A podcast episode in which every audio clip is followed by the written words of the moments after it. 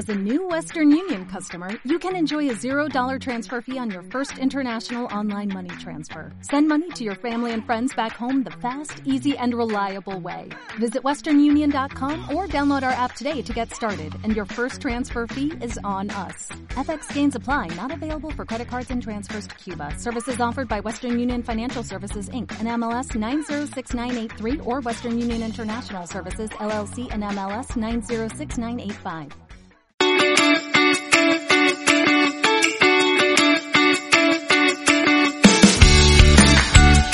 Bienvenida y bienvenido a Cuidarte, un espacio semanal para compartir inspiración e ideas sobre autocuidado.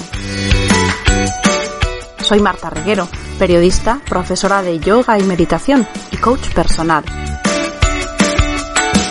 Ponte cómoda, ponte cómodo, que empezamos.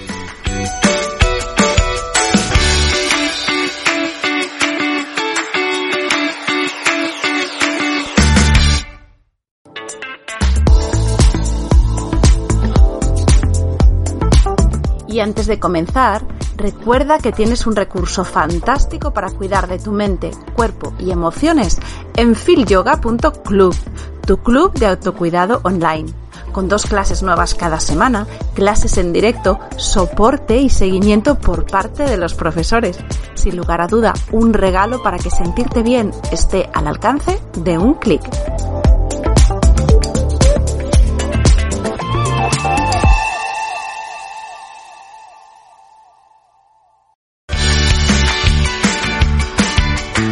Bienvenidos a este episodio, un episodio que yo intuyo que va a ser precioso, va a ser muy bonito. Eh, lo he titulado El despertar de lo femenino porque yo creo que nuestra invitada de hoy tiene tanta riqueza, tanta una visión tan global y tan amorosa y sobre todo empoderadora de la mujer que íbamos a centrarnos y quiero hablar con ella de menopausia, de esas etapas en las que necesitamos conectar con nosotras de una manera especial, pero se me quedaba corto. Entonces yo le propuse a nuestra invitada que, pusiéramos este título porque creo que le hace más justicia a todo lo que ella nos puede aportar. Elegir alguna parte de su currículum es complicado para mí porque es, tiene muchísimo bagaje, muchísima formación. Ella fue la primera profesora certificada de Anusara Yoga en España en 2006. Forma parte ahora del comité de certificación de la escuela de Anusara que va dando esas certificaciones y además es profesora de Rasa Yoga. Ha indagado sobre toda esta sabiduría que tiene el yoga en su parte filosófica para precisamente acompañar y lanzar proyectos donde va acompañando especialmente a las mujeres, creando esos círculos de mujeres que tanta falta nos hacen y que ella lo va canalizando a través de diferentes proyectos con los que ahora y de los que ahora ya nos va a hablar. Es Susana García Blanco, su escuela eh, de yoga, Rasa Lila Yoga, es un proyecto precioso del que yo soy fiel seguidora y tenía muchísimas ganas de que Susana estuviera aquí. Así que bienvenida, Susana, a cuidarte. Gracias. Qué bonita presentación, se me pone la carne de gallina. Quiero que se, se, me hacía difícil porque tu perfil es, es, muy complejo y a la vez muy, muy redondo y entonces quedarte con alguna cosita siempre parece como que es reducirlo, ¿no?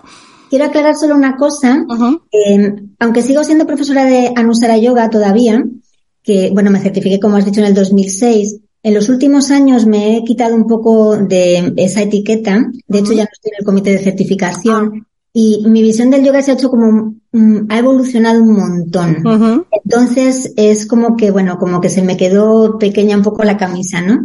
Y, eh, honrando totalmente todo lo que he aprendido y todo lo que he ofrecido a través de, de ese sistema que, con el que sigo, eh, o sea, sigo uh -huh. certificada y sigo en la escuela, pero eh, básicamente lo que ofrezco ahora de yoga ya no lo llamo eh, Anusara. Uh -huh, que es una evolución también muy natural y muy comprensible. Es cierto que nos, nos vamos formando según un, una estructura, vamos teniendo ahí nuestras bases para poder ofrecer algo que tenga consistencia, pero es cierto que luego, uniendo la propia experiencia con lo que vamos aprendiendo, pues es cierto que al final el enfoque de yoga tiende a crecer, tiende a abrirse y se hace acogedor a diferentes perspectivas. Y eso yo creo también que es lo bonito, ¿no? Que cada una de las personas que vamos iniciando este camino y cuando vas incorporando a tu formación también tu propio punto de vista, al final generas una perspectiva de, del yoga que es único y con el que tú, sobre todo, estás ayudando a mujeres a despertar este potencial que ahora nos explicarás, pero parece que nos hace falta todavía, a pesar de que vivimos en un contexto que ha evolucionado y que a veces nos da sensación de que tiene muchas cosas positivas y que hemos superado muchas etapas, pero la verdadera transformación ocurre dentro muchas veces, ¿no? Si te parece, tomando además este punto de vista que tú ahora comentabas, cuéntanos cómo es tu recorrido, porque siempre es inspirador para llegar a hacer lo que estás haciendo hoy en día. Yo soy una persona, me, viene a la, cabeza, yo soy muy fan de Rosalía y me viene a la cabeza esta frase que, que tiene que soy, soy mariposa, yo me transformo, ¿no? Entonces, eh, también aparece esto en mi, en mi carta astral. Siento a veces como que he vivido varias vidas muy diferentes dentro de, esta vida y eh, sin duda una de las cosas que me marcó eh, inmensamente fue eh, conocer el yoga y entrar en un proceso de mm, sumergirme totalmente en esta práctica y en su estudio, y es un proceso en el que llevo veintitantos años. Y eh, otro punto de inflexión fue, nunca recuerdo, creo que fue en el 2016, tuve un accidente. Fue una época muy dura. Dos años antes había muerto mi padre y, bueno, eh, mm, estuve cuidándole y lo que es de la experiencia de la enfermedad, de la muerte, del volver un poco a la familia después de, de muchos años que había estado fuera, y luego, en, esos, en ese año, que fue dos años después, tuve un accidente y mm, me rompí los tendones de los dos isquiotibiales en las dos piernas.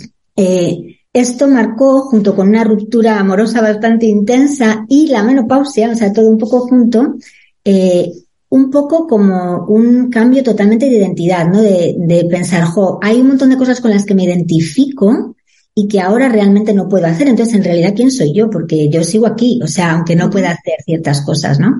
Había también esta, había mucha gente que me decía, ya no vas a poder hacer yoga, ya no vas a poder enseñar yoga. Y yo, eso es algo que nunca siquiera se me pasó por la cabeza porque siento que a veces tenemos esta visión limitada del yoga, como de la, el asana, el ejercicio físico, y esa es una porción pequeña, incluso diría, de, de lo que es el yoga. Y de hecho fue una etapa de, pues de mucha introversión, de mucho descubrir las prácticas del yoga a unos niveles increíbles y de conectar con quién era yo eh, a un nivel mucho más profundo. Y eh, el tema de la menopausia para mí fue como un poco mmm, brusco, digamos, porque eh, creo que un médico me dijo, un médico naturista que tuvo que ver también toda la historia del accidente. Entonces, de repente sentí, wow, es que esto nos llega a veces sin esperarlo, sin darnos cuenta, y no estamos preparadas, ¿no? Para el cambio que supone a nivel físico, a nivel mental, a nivel emocional. Es realmente un tránsito súper importante. Entonces, bueno, yo utilicé pues muchas herramientas que tenía, muchas otras que busqué en ese momento y la verdad es que siento que fue uno de los momentos más potentes de mi vida y así es como a veces he anunciado algunos de mis cursos re relativos a la menopausia porque siento que si lo vives con conciencia y no como victimismo o escuchando un poco lo que son todos los estereotipos sociales y culturales que hay sobre esta etapa de la vida para las mujeres, el potencial es increíble de conectar con una parte de nosotras mismas con la que no has conectado hasta entonces, ¿no? Uh -huh. Y bueno, de ahí empecé a, ahí es cuando empezó también a cambiar mi práctica de yoga, a eh, evolucionar eh, en mi carrera profesional en muchos aspectos, eh, Conecté también con la astrología, que es algo que me encanta. Y eh, bueno, soy una persona súper curiosa, siempre estoy estudiando, he estado haciendo coaching, he estado en grupos muy interesantes donde he aprendido un montón de, de cosas relativas al coaching, al, eh, el tratamiento de las emociones, a, o sea, muchas cosas distintas que son las que integro, ¿no? Y eh, surgió esta idea de ¿Cómo puedo traer todo esto para realmente crear un servicio para las mujeres que quieran vivir esto de esta forma, ¿no? Y de ahí surgió Alquimia que ha ido a través de varias transformaciones hasta eh, ser lo que es eh, ahora, que igual hablamos más tarde de ello. Pero Eso es eh, un poco el proceso. Pues cuéntanos, yo creo que es buen momento para hablar, incluso como dentro de la narrativa así fluida, ¿qué es alquimia? Porque si es un punto de inflexión también importante en tu trabajo y cómo ofreciste, a mí me gusta mucho esa idea que comentas, ¿no? De quería integrar todo eso, porque a veces eso es lo difícil, encontrar una síntesis cuando hay tanta información, tanto que nos ha transformado, esa vivencia tan potente, cuando encima ocurre a través de tu propia experiencia. ¿Qué es alquimia? ¿Qué es lo que lleva de ti? ¿Y cuál es el enfoque con el que tú lo has ido, le has ido dando forma? Alquimia es muy curioso porque nació en la pandemia. Yo me encontré en una situación súper interesante porque sin pensarlo, sin saberlo, eh, pasé un año en mi pueblo donde crecí con mi madre, en casa de mi madre, y eh, fue un tiempo como súper eh, fructífero de creación en el que pude parar de viajar, que es lo que hacía antes más viajar enseñando talleres y los cursos de formación de profesores y todo esto, que me encanta hacer, pero realmente era bastante agotador todo el tema de, viajar. Entonces, eh, ese momento de la pandemia para mí fue como em, puro néctar, ¿no? Y empecé a pensar, quiero crear, quiero crear esto, cómo, cómo va a ser, y un día después de una meditación, básicamente eh, todo bajo ordenado, ¿no? Lleva, es lo que ocurre cuando siento que a mí me pasa esto muchas veces, probablemente a muchas de las personas que creáis contenido, que creáis arte o eh, es como que hay algo que quieres hacer, está madurándose por dentro, hay un proceso interior como que tú ni ves casi, o sea, que eres consciente de que está ocurriendo, pero no sabes, y un día de repente se mm, pone todo junto, ¿no? Entonces creé el curso que al principio se llamaba Alquimia, Mujer Sabia, Mujer Salvaje, y que consta de cuatro módulos para vivir, em, para hacer, o sea, la idea era eso, ¿cómo puedo hacer de un proceso que puede ser tan intenso que yo veo que muchas mujeres sufren un montón? Que sufrimos en realidad, o sea, por, eh, ya sea por una cosa o por otra, porque de repente tienes que conectar con un nuevo aspecto físico, porque no puedes dormir, o porque de repente eh, se te cae la vida y no sabes quién eres ni cuál es tu propósito nunca más, ¿no? Entonces, em, los módulos, el primero se llama Mindset, un cambio de perspectiva, el segundo es em, Bailando con tu sombra, el tercero, Conectando con tu energía, y el cuarto, em, floreciendo. Y cada uno de estos módulos tiene 11 lecciones en las que se exploran arquetipos, astrología, yoga, mudras, mantras, eh, mindset, em, nutrición, mm, energía sexual, prácticas de energía sutil en cada uno de los módulos, ¿no? Entonces, em, en principio, eso fue pensado para ser como un contenido pregrabado que estuviese ahí, pero luego se añadió em, sesiones de coaching grupal y el curso se amplió. Y lo que ha pasado en este último año es que se ha vuelto como a separar y ahora por un lado está menopausia sabia y salvaje, que es ese alquimia original con el contenido pregrabado, que eso está ahí y lo puedes hacer cuando quieras. Y por otro lado, eh, he creado Alquimia School, que es un programa en el que tú entras y tenemos un año entero para trabajar en grupo con sesiones de coaching de mentoría grupal, con talleres, con acceso a todas mis clases de, yoga, con acceso a 13 lunas, 13 mudras, que es como el programa pequeñito pero súper potente. Y em, básicamente los dos programas están pensados para, eh, para crecer y Alquimia se ha expandido. Es como que me di cuenta que muchas de las personas que venían, ni siquiera el tema era la menopausia, pero que podían usar las mismas herramientas. Entonces, puedes combinar los dos programas, puedes hacer uno, puedes hacer el otro y el tema es mucho más amplio porque al final me di cuenta que la menopausia a veces es como una excusa para em, justificar en un momento de la vida que a veces hay como un cansancio existencial que aparece. Y lo que hacemos en alquimia es que sobre todo vienen mujeres como a partir de los 40, es revitalizar, em, darle un nuevo enfoque a tu vida, o sea, ¿qué es lo que realmente quieres hacer? Y desde ahí vamos a tener todas las herramientas para que lo hagas, incluidas eh, lo que es trabajar con el tema de la menopausia, pero con todo lo demás. Qué bonito, me gusta mucho, es verdad, esa, esa definición, ¿no? Cansancio vital que llega, parece simbólicamente que llega la menopausia y como que termina una etapa. A veces yo creo, por lo menos desde mi punto de vista, asociamos a la menopausia al final de algo, ¿no? Como final de nuestra vida reproductiva y parece que tenga que ver o no con realmente la reproducción, es como si pusiéramos un tope que los hombres no tienen. Ellos no tienen un punto ahí donde hay algo que les marca, igualmente sufren cambios, pero parece que nosotros tenemos ahí como una fecha que por el ritmo de vida que llevamos ahora, incluso a mí me da la sensación que llega demasiado pronto, porque es como, bueno, ¿el final de qué? Si estoy... Es que, mira, una de las cosas que en las culturas, en culturas ancestrales, eh, se veía la menopausia, realmente la menopausia es el, simplemente el cese, el final de, eh, de la menstruación, es lo que quiere decir la palabra, ¿no? Que a veces también tiene una, un, dicen es que es una asociación negativa, no me gusta la palabra. No hay ninguna asociación negativa en esa palabra, se la ponemos nosotros. Es súper neutra, es cesa la menstruación, o sea, más neutro no puede ser. Pero tiene un montón de, connotaciones negativas, ¿no? Y lo que ocurría era que a veces hasta se celebraba porque la mujer en su ciclo reproductivo a veces había tenido un montón de hijos, tenía que cuidar de ellos y llegaba un momento en que los hijos ya eran mayores y ya encima no te podías quedar embarazada. O sea, que el resto de la vida era para ti.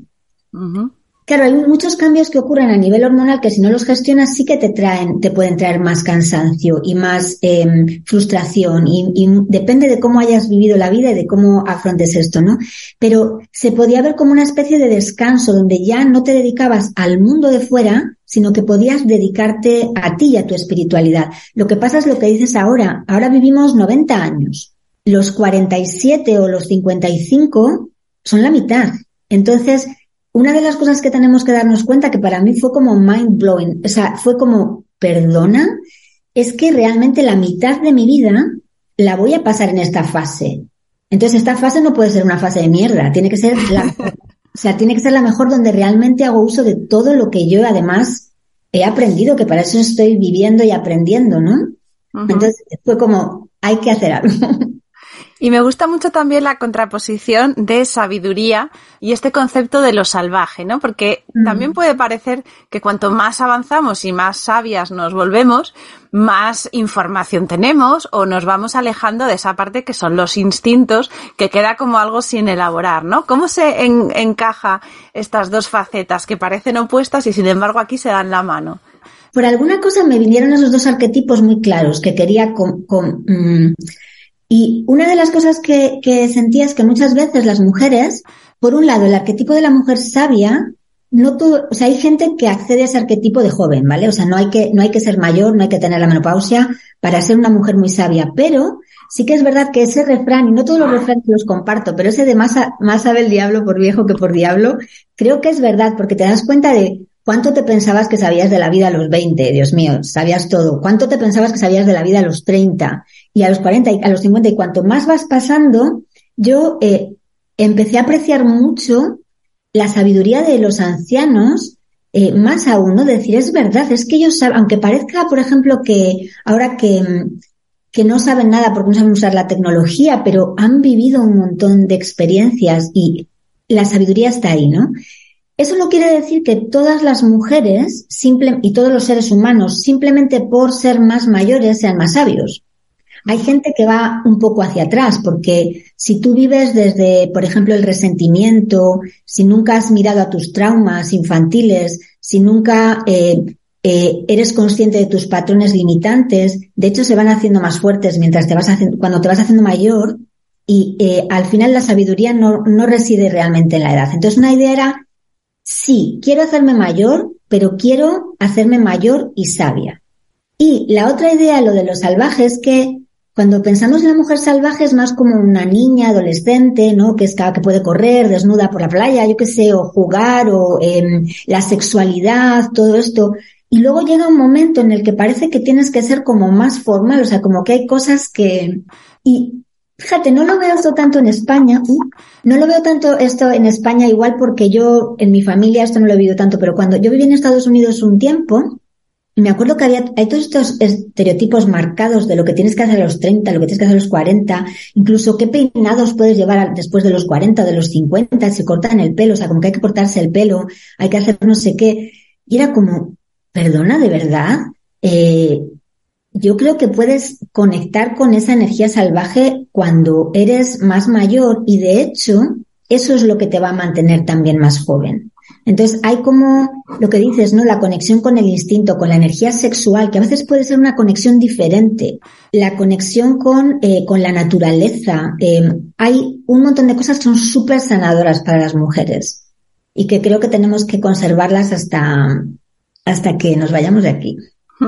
Y además alimentarla, ¿no? Porque a veces también, tú estabas hablando ahora de conectar y justamente a mí esa palabra lo que me evoca es que lo que estamos encontrando está dentro de nosotros, porque a veces buscamos la respuesta afuera y es, bueno, voy a buscar herramientas porque sí que detectamos que algo cambia o que algo va mal o que queremos modificar algo, esta energía distinta que no podemos a lo mejor identificar claramente, pero vemos su manifestación de más.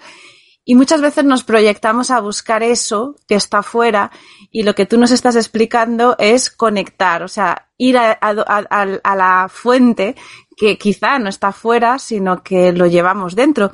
Este trabajo con los arquetipos, con lo simbólico, nos puede ayudar a conectar con esas partes que a lo mejor no reconocemos. Sí, es que, bueno, yo soy súper fan de, de, los símbolos, de los arquetipos, de la mitología, porque es como mm, la forma que el subconsciente asimila información, en realidad. Entonces, cuando tú em, cuentas por ejemplo, yo a veces mezclo la filosofía con la mitología, ¿no? En cursos o cuando tú explicas algo filosófico, hay veces que puede ser difícil entenderlo a nivel consciente, a nivel de la mente racional, porque son, mm, a veces hablamos de temas que pueden ser esotéricos o que no son tan familiares, pero cuentas una historia y las historias mitológicas van ahí, llegan a la persona. Cada uno lo recibe a veces de una forma distinta, pero pero llegan. Por eso siempre se ha elegido, ¿no? La forma que se transmitía la sabiduría entre, especialmente entre la gente que no estudiaba, era a través de los cuentos y de las historias, porque esa es la, ha sido la forma de transmitir, ¿no? Eh, los valores, la cultura, eh, pero incluso enseñanza sobre las sombras, sobre eh, las emociones, sobre el crecimiento personal están ahí muchas veces en las historias y en los arquetipos. Y una cosa que me gusta mucho de los arquetipos es que nos permiten ver tanto la luz como la sombra. Y esto es algo súper importante, que mm, a veces, por ejemplo, en las comunidades espirituales hay un enfoque muy grande en la luz y se desecha totalmente mirar a la sombra, ¿no? Esto es lo que se llama eh, spiritual bypassing atajo espiritual. Y esto trae muchos problemas porque los seres humanos somos luces y sombras y es súper importante eh, reconocer ambas, ¿no? Y los arquetipos nos muestran eso muchas veces, ¿no? Cuando ves estas historias mitológicas que, bueno, el bueno hace cosas malas, el malo hace cosas buenas, ¿no? Es como eso. ¿Y qué es lo que nos desconecta? Porque mm, hemos nacido quizá con, esto en, su sitio y, hemos ido evolucionando y a medida que aprendemos a estar en este mundo, sin embargo, vamos perdiendo esa conexión y llega este momento en el que algo nos dice, la menopausia, un cambio, una transición, que tenemos que volver a conectar con ello. ¿Dónde lo hemos perdido? Si hablamos a nivel de seres humanos, yo creo que el propio hecho de ser humano significa desconectarte. ¿Vale? El propio hecho de nacer encarnarte en un cuerpo exige de alguna forma una parte de desconexión. Eh, en mi visión, un poco del mundo de la creación, de quién somos, ¿no? Que es la visión del Tantra, digamos que lo divino se encarna en, a través de distintos seres y hay un proceso que se llama de ocultación para poderme yo experimentar como Susana García Blanco, aquí donde estoy sentada hablando contigo, tiene que haber una ocultación de todo lo, lo divino como uno, como unidad, porque si no, no podría experimentar este momento en el tiempo, en el espacio como yo. Entonces, em, hay muchas tradiciones que ven esto como un problema.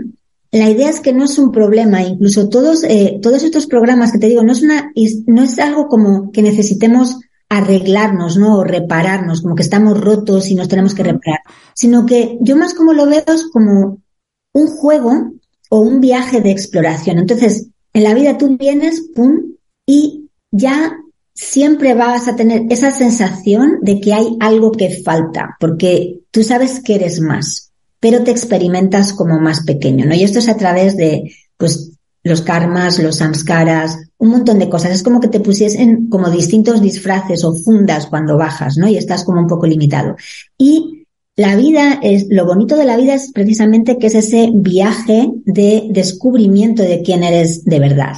Entonces, es todo un proceso y por eso, o sea, todas las, em, el yoga, todas las eh, tecnologías eh, mm, de, me gusta llamarlo tecnologías porque creo que lo son, de, de crecimiento personal, de exploración, de conciencia, eh, lo que nos van haciendo es ver dónde están esos lugares donde estamos más desconectados y irnos conectando. Pero todos estamos desconectados y a la vez todos estamos conectados. Lo que pasa es que el Tantra define esta idea, mm, por ejemplo, incluso la idea de la iluminación, ¿no? Si pensamos como ya más esotérico, no como algo que tienes que ir a un lugar fuera de ti, que tú no eres, que tienes que, sino simplemente recordar, un proceso de recordar cuál es mi esencia. Y una vez que la recuerdo, ¿cómo puedo vivir en este ser limitado, pero con ese recuerdo constante de la esencia?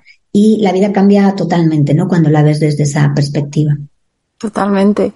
¿Y qué, qué es el Tantra para, para, las personas que no están familiarizadas o que simplemente les evoca algo que muchas veces tiene que ver con la parte sexual o ese Tantra que no entendemos del todo? Has explicado como esa fuente de tanta sabiduría que, que nos va trayendo este punto de vista muy integrador. ¿Qué es el Tantra y cómo lo, cómo lo has mm. incorporado tú a, a estos proyectos? Vale, es difícil definirlo en, en pocas palabras, pero sí, eh, como tú bien has dicho, Aquí hay, como un malentendido un poco, eh, con todo el respeto a las personas que practican y que enseñan el tantra que se llama a veces neotantra o tantra de la sexualidad, que siento que, que mm, es súper beneficioso también, ¿vale? Siento que tendrían que haber puesto otro nombre simplemente. Eso ha habido ahí como un error histórico, porque el tantra no tiene en realidad nada que ver con la sexualidad. Eh, el tantra es una filosofía del yoga, una de las grandes escuelas del yoga, que surge mmm, sobre todo como tal como en la Edad Media. Y una de las diferencias que tiene con el resto del yoga, y esto es muy importante porque la mayor parte de la gente asocia el yoga con las otras escuelas, que son el yoga clásico y el Advaita Vedanta. Y aunque no sepas lo que son ni hayas oído nunca hablar de ellas, casi siempre asociamos con eso, ¿no? Como los yogis viven separados del mundo, los yogis viven en una cueva, se trata de trascender este mundo, de parar la mente, todas esas cosas son cosas de esas otras tradiciones. El Tantra es mm, una evolución de todas esas tradiciones eh, que hay en la India y digamos que su premisa principal es que todo en el universo es una única conciencia. Podemos llamarla mm, universo, Dios, Shiva, eh, Shakti, Tripura Sundari, como quieras. Es como que hay una pulsación energética que es lo que impregna todo lo que existe. Entonces, desde el punto de vista práctico de cómo eso lo vivo yo, es que en realidad todas las partes de mi ser son igualmente divinas, o sea, tanto la luz como la sombra, tanto mi parte más material como mi parte más espiritual. Y esto no quiere decir, porque a veces se confunde un poco y la gente dice, vale, el tantra entonces como que todo vale, puedes hacer lo que quieras porque todo es divino, pero no es eso.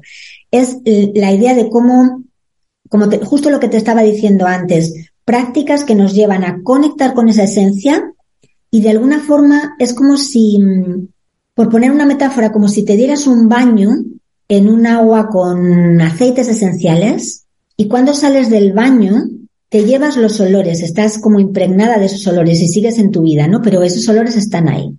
Pues eso es un poco lo que son las prácticas del Tantra, es como irte impregnando mm, cada día, ¿no? De esa esencia, aunque sea por unos milisegundos, y cómo ir trayendo esa, trayendo esa esencia a tu vida. Entonces, yo siento que el Tantra es, es alucinante porque se origina en la Edad Media, como este, el cuerpo de enseñanzas como el Tantra. Luego hay mucha evolución. Yo también estudio una parte del Tantra que se llama Srividya, eh, que está más conectada también con la diosa. Pero es curioso porque tienen ese origen en esa época, en la Edad Media. Yo de alguna forma siento que fueron creadas para esta época, para los, los seres humanos del siglo XX y del siglo XXI, que no queremos vivir una espiritualidad mmm, como iba a decir con obligación, pero no es que no haya obligación, o sea, sí que sigue habiendo la obligación de la sadhana, pero no queremos vivir espiritualidades impuestas y no queremos vivir, no queremos que la espiritualidad sea algo que nos separe del mundo, ¿no? Como, eh, como pasa con muchas de las corrientes espirituales, que es o eres espiritual o no eres espiritual, ¿no? Pero el tantra es como puedes ser espiritual, vivir en el mundo y de hecho hacer desde tu espiritualidad el mundo un lugar mejor. Esa sería un poco.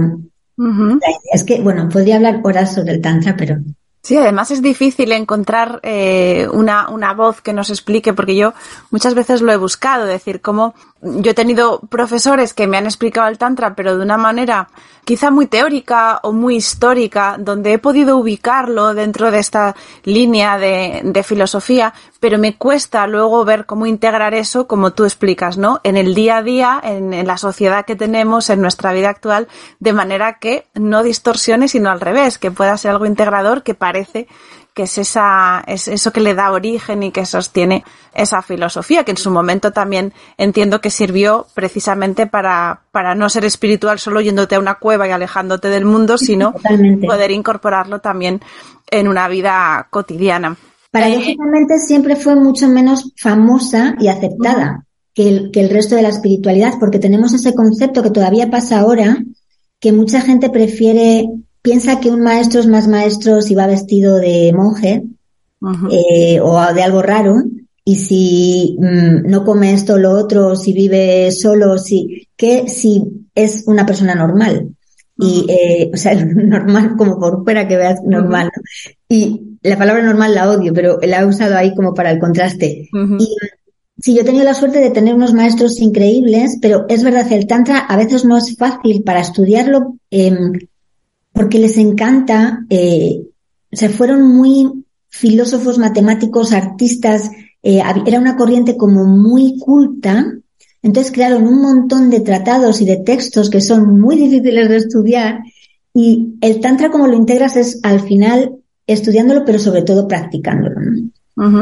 Y la práctica de lo simbólico, porque tú tienes también un proyecto que se llama Trece lunas, Trece mudras, cuando pensamos en los mudras ya pensamos en esa encarnación eh, de lo simbólico, de la energía, de que a través de nuestro cuerpo integras de esa manera la forma de incorporar el, tantra a este aprendizaje y a este descubrimiento? No sé si, o sea, los mudras están relacionados con el tantra definitivamente. Mira, qué curioso, nunca me he hecho esta pregunta. No creo que son exclusivos del tantra. Em, porque también hay mudras tibetanos, pero también eh, podría ser el tantra tibetano. Creo que no, pero eh, la verdad es que yo siempre que he aprendido mudras ha sido de maestros tántricos o del Sri La idea de, bueno, 13 mudras, eh, 13 unas 13 mudras surgió de los círculos de mujeres que yo hacía presenciales. Como hubo una época que igual yo vivía un poco en Barcelona, otras veces estuve aquí en Marruecos, otras veces estaba en Madrid, entonces hacía círculos. Pero realmente mucha de la gente que estudia conmigo, como yo viajaba mucho, estaban por todos los sitios, ¿no? Entonces decidí crear me hacía mucha ilusión crear como ese círculo de mujeres virtual donde realmente pudiésemos entrar en comunidad aunque estuviésemos cada una en un sitio. Y esto fue en el 2019. Empezamos eh, con la luna en Escorpio del 2019, pues octubre, noviembre. Y mm, justo también entró la pandemia, o sea que fue muy bonito porque vivimos ese año como en los círculos fueron súper, súper importantes. Y una, mm, se me ocurrió que quería traer a cada luna, a cada ciclo, traemos como temas, em, cosas que queremos trabajar, zancalpas, intenciones. Y la idea era crear como una sádana, pero que fuese una mini sádana o micro sádana. O sea, cosas que todo el mundo puede hacer a pesar de que tengas tus sádanas, porque a veces gente con la que yo estoy, eh, a veces tenemos sádanas muy largas y meter más cosas es complicado, ¿no? Entonces esto era la idea. ¿Cómo podemos hacer? Pues un mudra. Luego, eh, se, mm, en, los, en, las siguientes ediciones empecé a añadir mantras, porque fue como sentí que era el momento de empezar a añadirlos. Pero al principio fue una intención y un mudra. Porque un mudra es algo que te lo llevas contigo y lo puedes hacer incluso si estás trabajando en una oficina y un rato estás leyendo algo, tú puedes hacer tu mudra. O te sientas un momento en lo que te traen el café en un bar, puedes hacer el mudra tres minutos, ¿no? Entonces, eh, era como esa idea. Y bueno, tuvo una acogida súper bonita y ha continuado durante los años y em, se ha transformado en algo cada vez más. Em, hay mucha gente que se ha quedado, entonces el círculo es muy bonito porque mm, es un lugar donde mm, no es tanto un lugar para aprender, sino que es un lugar para compartir Y bueno, yo siempre comparto también, tenemos ya la mini sadhana, que es el mudra, el mantra, el sankalpa, y siempre comparto un poco lo que es el, la astrología del, del mes, ¿no? Como qué es lo que ocurre en los astros ese mes. Y nos sincronizamos. Algo muy bonito, muy femenino, es sincronizarte con otras mujeres y también sincronizarte con la luna, ¿no? O sea, es... ¿Qué papel tiene la astrología? Porque aquí en este proyecto, en, en 13 lunas, 13 mudras, justo vemos ahí esa importancia de la astrología y tú comentabas que también ha sido una fuente importante de, de recursos, de aprendizaje que tú incorporas también y utilizas para darnos herramientas y gestionar esta, esta visión femenina tan completa. La astrología es como una de estas pruebas de que mm, lo que existe en el macrocosmos existe en el microcosmos, algo así. Entonces, em, es como un código que está en la naturaleza, o sea, está en el universo, está en las estrellas y que cada vez me maravilla más porque, em, o sea, es increíble que, que tanto cuando hago cartas individuales como cuando miras a cosas que están pasando en, en lo colectivo, pues es que siempre dan el clavo. O sea, es que realmente esas energías existen. Yo soy científica antes que nada en mi primera vida. O sea, realmente soy química y tengo un doctorado en ciencias medioambientales. No digo lo de científica eh, así de, de pasada. Y claro, la gente me dice, no, pero la astrología, es que la astrología es una ciencia. O sea, realmente los egipcios que sabían muchísimo de matemáticas y, de muchas más cosas se guiaban por, por lo que pasaba en los planetas y eso está pasando. O sea, Mm, todos estos años que hemos vivido tan intensos, o sea, se veían clarísimamente en, en, en, las estrellas, lo que te pasa a nivel personal se ve clarísimamente en las estrellas. Entonces, para mí es una herramienta de lo que te digo, de algo que me encanta, que es sentirme sincronizada con lo que ocurre en el universo, ¿no? O sea, sentirme parte del universo. Es, y aprovechar, saber cuándo, ok, eh, este es un momento para aflojar, este es un momento para pisar el acelerador, este es un momento para crecer, este es un momento para reflexionar. Eso es súper útil. Y eh, esto ocurre a nivel de, en general del año, de, de, los ciclos más grandes, pero ocurre en estos miniciclos de, de, las lunas que van cambiando las energías y las notamos un montón, ¿no? Y luego, bueno, me sirve un montón para mi trabajo eh, de mentoría con las personas individualmente, una de las herramientas que utilizo un montón es la astrología. Muchas veces vemos cosas que hay que trabajar a través de ahí y luego las trabajamos de otra forma. O sea que... Como si fuera un código que vas descifrando. A mí sí me ha ocurrido, y lo, lo, lo, enfocaba solo desde el punto de vista energético, que cuando veía energía individual o veía que a lo mejor eh, una persona a título individual está experimentando una serie de circunstancias o cómo lo está viviendo o cómo está a lo mejor el, el contexto influyendo, a la hora de tratar con más gente, de tratar con mis alumnos y demás, veía que había cosas en común. Y decía, ¿cómo puede ser que en esta época del año estamos todos experimentando las mismas cosas sin darnos cuenta. No son tan obvias, pero vamos viendo, pues a lo mejor momentos de mucha presión, momentos de, mucho desbordamiento, donde hay como mucha tendencia a soltar y las personas las voy viendo como vacías y digo, ¿cómo nos pasa a todos? Que estamos como vaciados y, y esa, esa curva energética la veía común. Me gusta mucho el enfoque todavía más macro, ¿no? De también ver que la naturaleza va también sufriendo o experimentando esos flujos de, de energía. Mm, sí, no, la astrología es alucinante.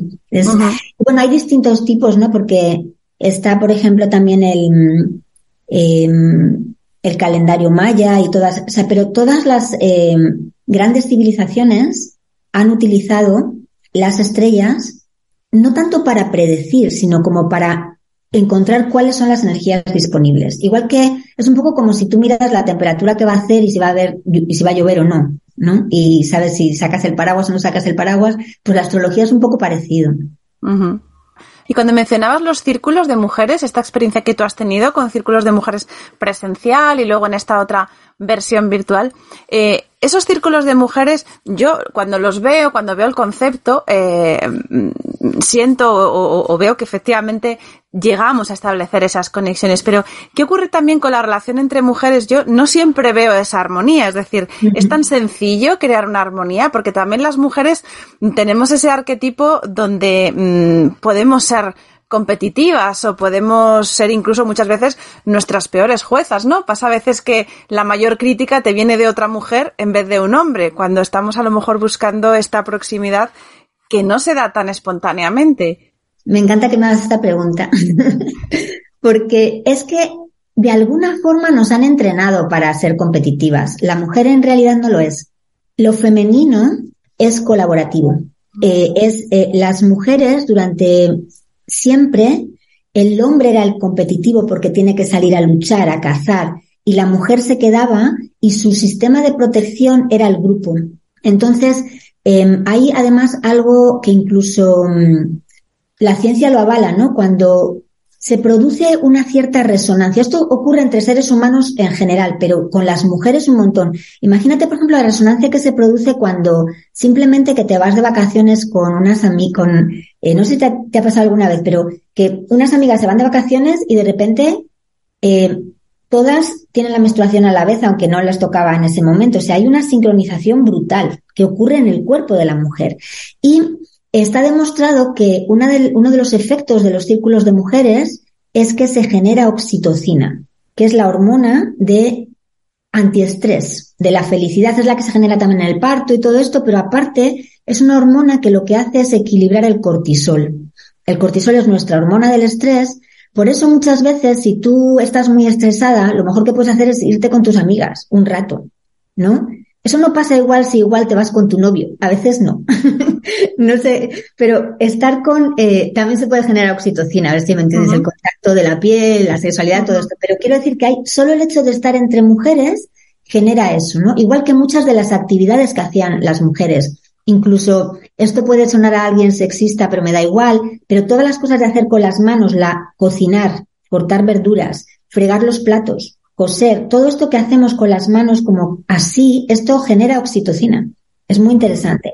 Entonces, eh, la idea de la competitividad, por supuesto, somos seres humanos, tenemos esa parte de competitividad, pero yo creo que viene mucho de em, el tenernos que mover en un mundo de hombres y tener que actuar desde nuestro masculino, pero muchas veces desde un masculino que no es sano porque no está desarrollado. Em, y también está, por otro lado, y esto es muy importante, que sí que es verdad que una de las sombras de lo femenino es el control. Entonces, cuando una de las cosas que hacemos en los círculos de mujeres es que trabajamos las sombras.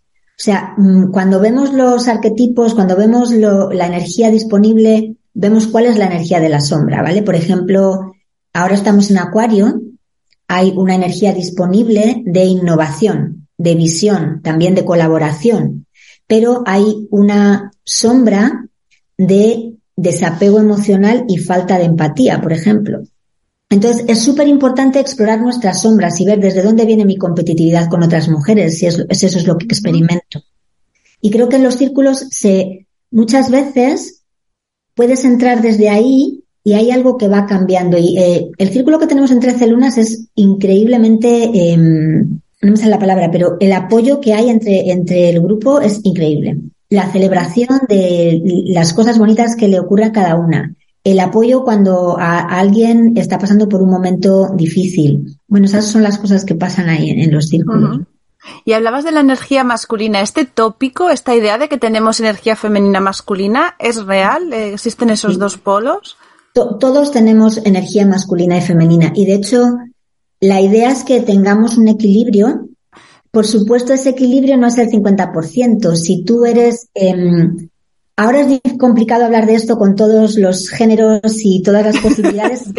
Pido disculpas porque me voy a quedar muy simple en eh, hombres y mujeres, ¿vale? Para verlo como... Eh, pero por supuesto cada uno se identifica con, con alguno de ellos o en algunos momentos, eso es lo que me refiero. Entonces, por supuesto no es un 50%, yo voy a tener más energía femenina normalmente que un hombre, aunque podría haber casos en que incluso, por ejemplo, en una pareja, la mujer desarrolla más la energía masculina y el hombre más la energía femenina, puede ocurrir. Pero es muy importante el equilibrio. Y creo que esta, además, para mí, eh, este tema es apasionante porque creo que la evolución de nuestras sociedades y la evolución sana de todos nuestros sistemas económicos, de, de, nuestros países, de, de, dónde estamos ahora como especie humana y como sociedad, mm, pasa por encontrar este equilibrio de lo masculino y lo femenino. O sea, venimos de un, de muchos siglos, milenios de patriarcado y de una energía masculina predominante, donde la energía femenina se ha, eh, no se ha dejado expresar y se ha expresado en los círculos, por ejemplo, ¿no?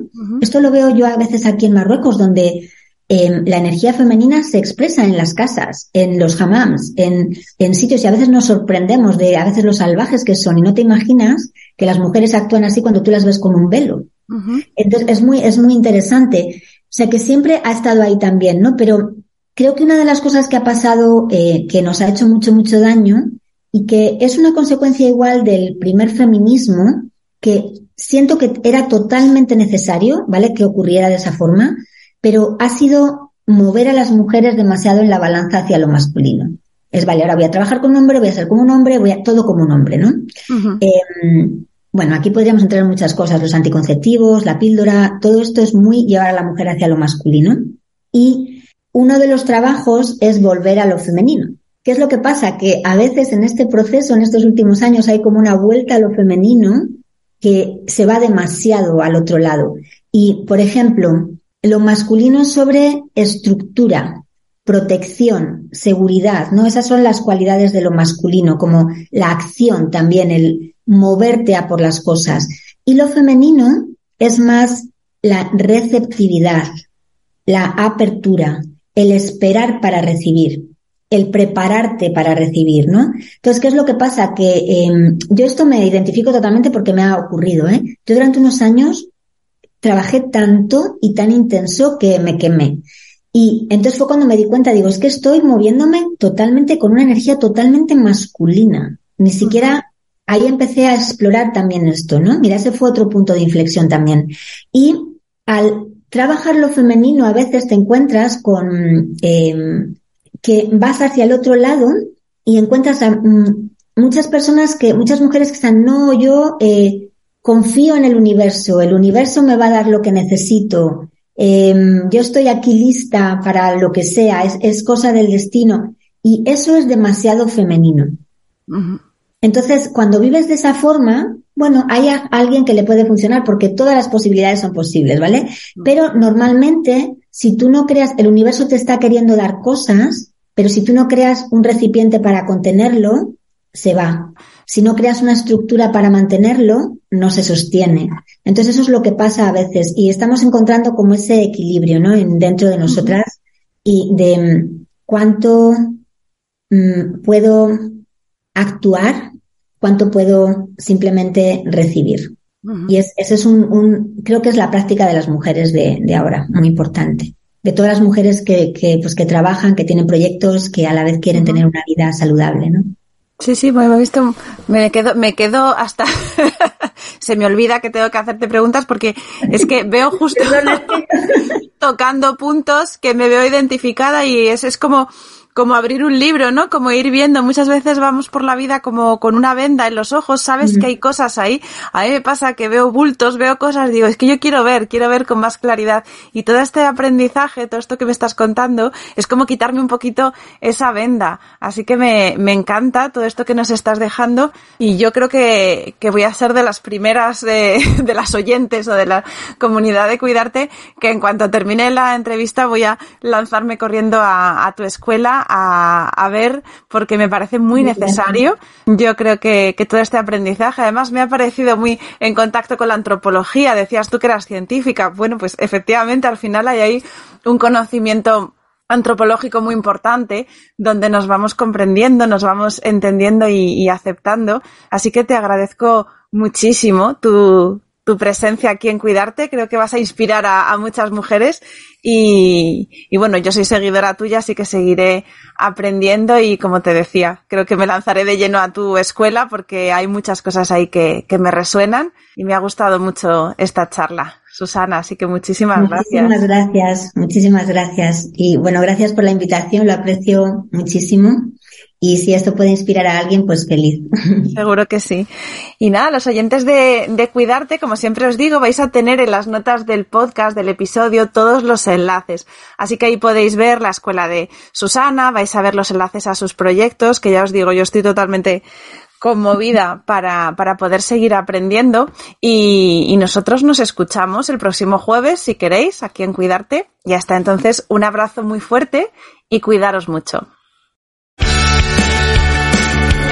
Y hasta aquí el episodio de esta semana. Si quieres profundizar en estos temas, sabes que puedes suscribirte gratuitamente a mi lista de correo para que podamos estar en contacto y compartir mucho más. Tienes el enlace en las notas de este episodio.